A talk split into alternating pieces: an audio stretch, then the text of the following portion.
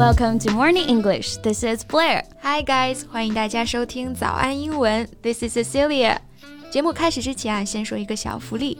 每周三我们都会给粉丝免费送纸质版的英文原版书、英文原版杂志和早安周边。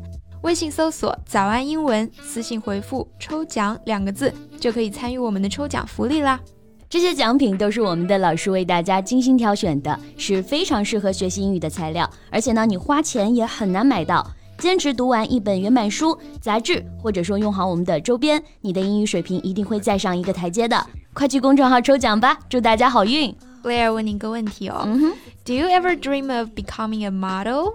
当模特。Yeah, I mean, being a model is a dream job to young girls, isn't it? How young? Before ten? Yes. 十岁以后啊，我知道我大概率是长不出一米八的大长腿了，就没有过这种不切实际的幻想了。Come on，你这就是格局没打开啊！那我们今天要聊的这位名模，人家因为意外失去了双腿，照样征服时尚圈。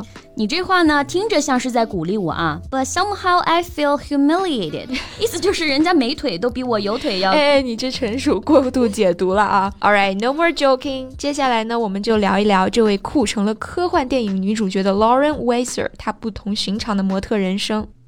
我们今天的所有内容都整理成了文字版的笔记。欢迎大家到微信搜索“早安英文”，私信回复“加油”两个字来领取我们的文字版笔记。So, the girl we're talking about today, her name is Lauren Wasser. Lauren's career started at a very young age. Mm, 嗯,出道比较早哈。As a child model, Lauren rose to prominence with work for international brands. She excelled in the modeling industry as she grew older. 嗯，她本来人生呢应该是一帆风顺的啊，童星时代已经一举成名了。那这里呢就用到了 rise to prominence 这个短语。嗯，prominence 这个名词呢，它表示出名、重要性。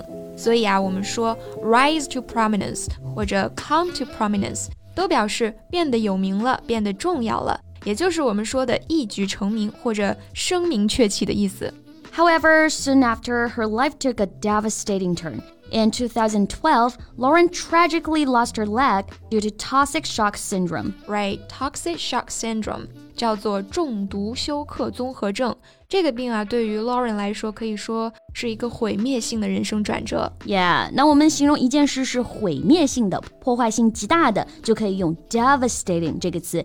就相当于 disastrous。比方说一个毁灭性的打击，a devastating blow，毁灭性的影响，devastating effect。So her legs were amputated below the knee。为了保住性命啊，Lauren 不得不截掉了从膝盖以下的双腿。嗯，那像这种外科手术当中的截掉四肢，我们中文当中呢会用特定的动词截，截肢嘛。对。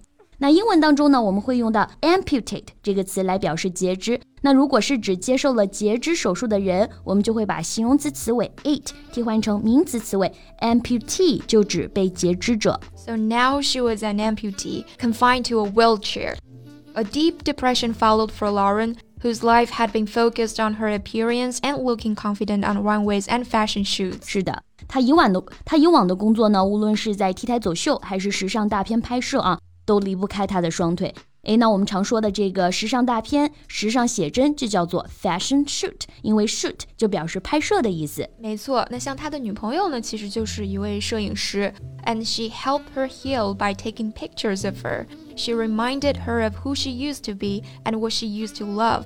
And encouraged her to wear shorts that showed off her prosthetic legs. 嗯，那在这种最艰难的时候呢， 身边能有这样一个人鼓励他，帮助他去直面他的身体，我觉得也是一种不幸中的万幸了。对，因为如果一味的逃避啊，可能反而会难以重新回到正常的生活。And I believe this is also how she gained the courage to help others. Yeah, surviving toxic shock syndrome and the amputation of her legs was a nightmarish experience but Lauren is using it to her advantage and to help others. Yeah, she devotes herself to educate and inform others about the rare syndrome. 她成立了一个公益组织，专门来帮助像她一样遭受 TSS 这个疾病折磨的人，嗯、并且呢，也一直在呼吁政府啊关注这个病的危险。嗯，而且她还登上了各大平台演讲，用自己积极的生活态度来激励那些正处于低谷的人们。 it's like a fire lit inside of her heart that didn't exist before. 嗯，能从自己最痛苦的经历当中汲取力量，去帮助别的人， 我觉得这个就是真正的英雄主义啊。So many people are able to see her now and relate to her, but there is also someone who inspired her. Yes. According to her own account, there's a little girl that she was able to get in contact with, and she's an amputee，也是一位被截肢者。是的呢，这个小女孩只有五岁。She's just amazing because children have no idea of being different.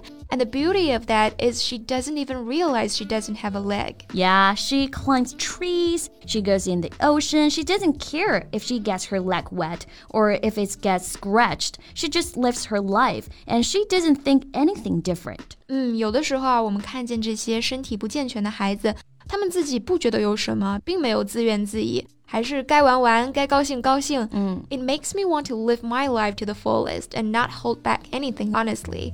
It's children whose resilience is pretty inspiring. 是的，那这个 resilience 是形容韧性或者是坚韧的品质。那看到孩子们这份坚韧呢，我们都会被激励，想要过好自己的生活。确实啊，现在去看 Lauren，她的状态可以说是活力满满啊，而且呢，双腿的缺失反而给她带来了一种独一无二的美。Someone asked her if she has any other moments in her career she's specifically proud of.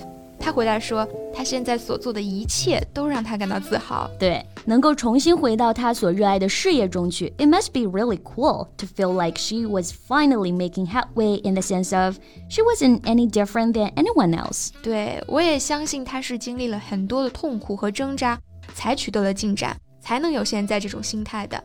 那取得进展，我们用到了这个短语 make headway。嗯，那这种进展呢，通常都是比较缓慢的啊，或者说比较艰难的。Yeah, I think that's the beauty of it because that's the whole message.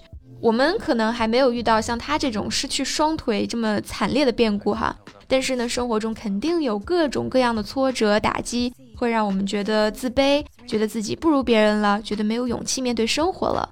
Well, you are no different. Whatever you may think is your weakest point is actually your strongest. That's your strength, and being unique and different is what sets you apart from the rest. 是的， 你受过的伤最终都会成为你的勋章，甚至成为你和别人不同的特质。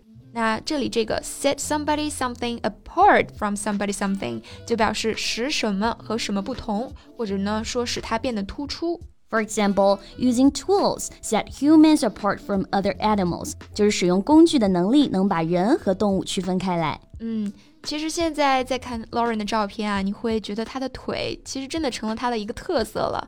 And that's what makes her beautiful because she has something that no one else has. 没错，那首歌是怎么唱的？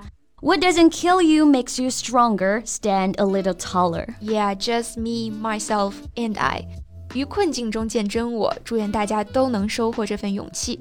那最后再提醒大家一下，我们今天的所有内容都整理成了文字版的笔记，欢迎大家到微信搜索“早安英文”，私信回复“加油”两个字来领取我们的文字版笔记。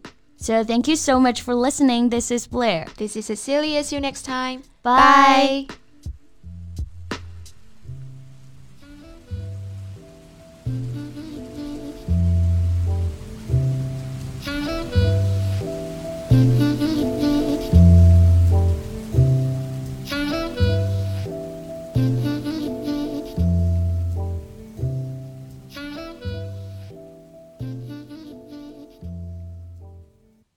This podcast is from Morning English.